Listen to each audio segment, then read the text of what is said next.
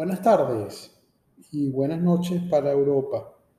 Mi nombre es Juan Andrés Morales y en esta oportunidad les traigo una nueva entrega del podcast Closing Bell correspondiente a la sesión de hoy, 15 de junio de 2021, una vez que ya los mercados han cerrado.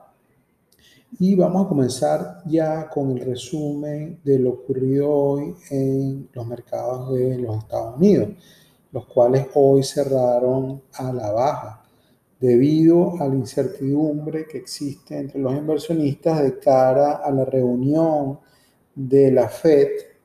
La Fed es el Banco Central de los Estados Unidos, que será mañana por la tarde y en la cual se anunciará la revisión de la política monetaria, es decir, si esta política monetaria que ya se ha venido aplicando cambiará o se mantendrá igual. Y mucho más importante aún, hay la expectativa de algún cambio que podría haber en las tasas de interés con base en el movimiento reciente que hemos visto de la tasa de inflación, la cual ha subido mucho más de lo esperado, por lo menos lo esperado por algunos analistas. Entonces, debido a esta incertidumbre de lo que podría anunciarse mañana, los mercados han corregido y han parado esa subida que hemos visto con fuerza en días anteriores. El Nasdaq cayó 0,71%, el Russell 2000 lo hizo con 0,26%, el Standard Poor's 500 bajó 0,20% y el Dow Jones lo hizo también a la baja en 0,27%. Desde mi punto de vista, eh, siempre ha habido esta expectativa antes de las reuniones mensuales de la FED Claro, ahora es mucho más importante. Eh, algunos analistas, expertos dicen que la reunión de mañana es la más importante que ha habido en mucho tiempo. Pero yo no creo que el, presidente de la Fed, Jerome Powell, cambie tan radicalmente lo que ha mantenido, en, sus recientes opiniones de que no hará ningún ah, incremento de tasa de interés eh, pronto. Eh, y que la inflación, si bien ha, sido alta, eh, desde su punto de vista ha sido temporal. Yo creo que los mercados han sido alcistas en los últimos días porque han aceptado esta eh, opinión de Jerome Powell y han creído entonces en, principalmente en que la inflación será temporal. Desde mi punto de vista, no, no veo cómo la, la inflación podría ser temporal porque una vez que los precios suben, como les he dicho en otras oportunidades, yo no veo, por lo menos nunca lo he visto, de que luego baje. Eh, por eso creo que la inflación que, que, ya está en los precios de algunos productos vino para quedarse. Eh, quizá en la inflación que veamos en commodities sí podría descender de acuerdo al precio de la oferta y la demanda, eh, el precio fijado por la oferta y la demanda, pero eh, según su opinión, y habría que entender qué, qué significa temporal, es una pregunta que se hacen muchos analistas, pero eh, lo cierto es que los mercados han venido creyendo en él en estos días. Hay una expectativa, pero desde el punto de vista no va a pasar nada. Él seguirá confirmando que seguirá manteniendo la tasa de interés baja, que la inflación será temporal. Y creo que hay indicios o hay eh, ya demostraciones en lo que está ocurriendo en la economía de los Estados Unidos para seguir manteniendo esta política monetaria y es principalmente que el desempleo no, no merma, la tasa de, desempleo sigue siendo elevada o por lo menos no se ha alcanzado las metas que se han propuesto. Sí se ha reducido significativamente los beneficios de solicitud, los solicitudes de beneficios por desempleo. Como ya les he dicho, cada juez se informa de este indicador. Eh, yo se les he comentado eh, en cada jueves que esto es informado, pero también mensualmente se informa en el informe de empleo que comunica el Departamento del Trabajo la tasa de desempleo, es decir, la cantidad de personas que eh, se han empleado y esto ha sido mucho menor a lo esperado y por eso es que eh, la economía no está creciendo tanto como eh, esperaba analistas y, el gobierno de los Estados Unidos. Eh, y es por eso es que los subsidios van a permanecer. Y esto va a poner, eh, desde el punto de vista, va a poner oxígeno a los mercados. Es decir, ya mañana, a partir de mañana, luego de las 2 de la tarde, eh, ya los mercados comenzarán entonces a subir si la política monetaria no cambia.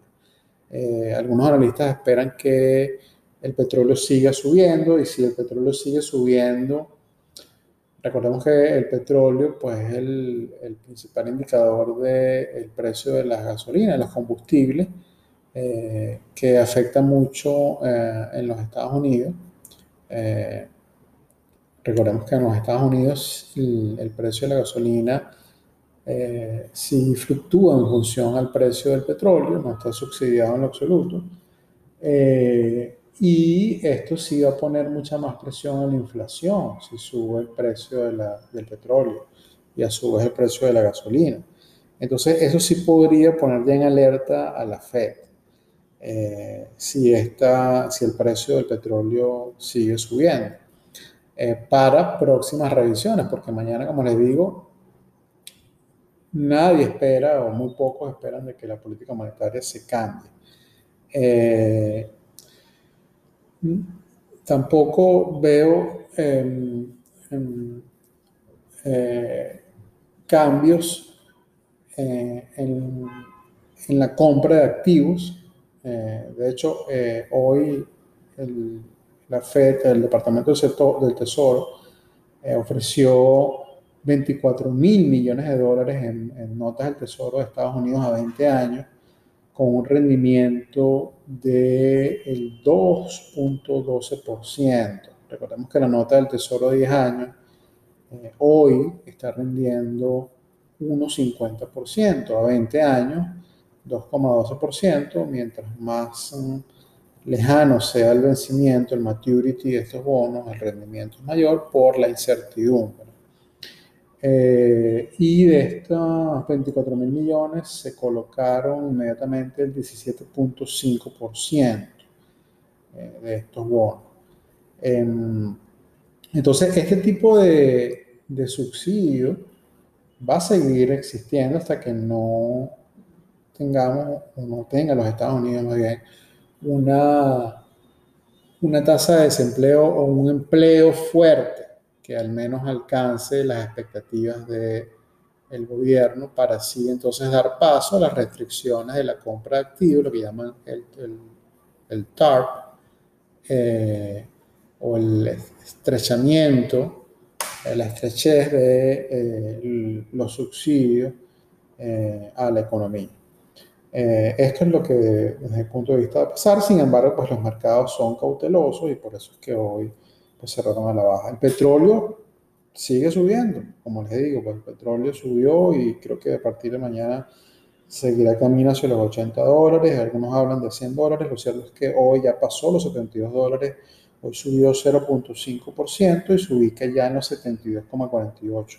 Todas las acciones que están asociadas a petróleo, eh, como son ExxonMobil, Chevron, Occidental, todas subieron BP, subieron hoy mucho.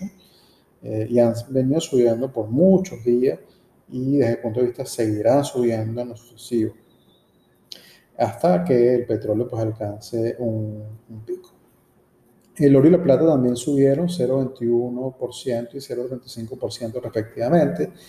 Y las criptomonedas se mantienen a esta hora con poco movimiento en su precio. El Bitcoin, si bien ha, subido, pero no tan, con tanta fuerza, hasta, hasta hace unos minutos unos 40 mil 152, Ethereum está en los 2.543 y Dogecoin está estancado en alrededor de los 0.32 centavos por Dogecoin. Eh, como les dije, el rendimiento de los bonos del Tesoro de Estados Unidos se mantiene estable en 1.5%. El dólar también se mantuvo estable y el VIX sí subió con mucha fuerza debido a esta incertidumbre también, subió 3,84% y cierra en 17,02, sigue estando por debajo de esa frontera de los 20, pero sí ha subido con respecto a, los últimos días. El New York Stock Exchange nos dice que hoy se negociaron 1.558 acciones al alza pero 1.780 acciones a la baja, manteniéndose sin cambio solo 181 acciones. Eh, principales mercados europeos, el FTSE 100 subió 0,36%, el DAX de Frankfurt subió 0,36% también, el CAT 40 subió 0,35% y el IBEX 35 pone la nota negativa bajando 0,54%, pero podemos decir que Europa hoy eh, tuvo un comportamiento estable en sus mercados. En los principales mercados asiáticos, el Hansen baja 0,67%, Shanghai baja 0,92%, Kospi de Seúl sube 0,16%, Nikkei de Tokio sube 0,96%, casi un 1%, Sensex 30 de la India sube 0,42% y Sydney con su índice ASX está subiendo hasta hace unos minutos 0,92%.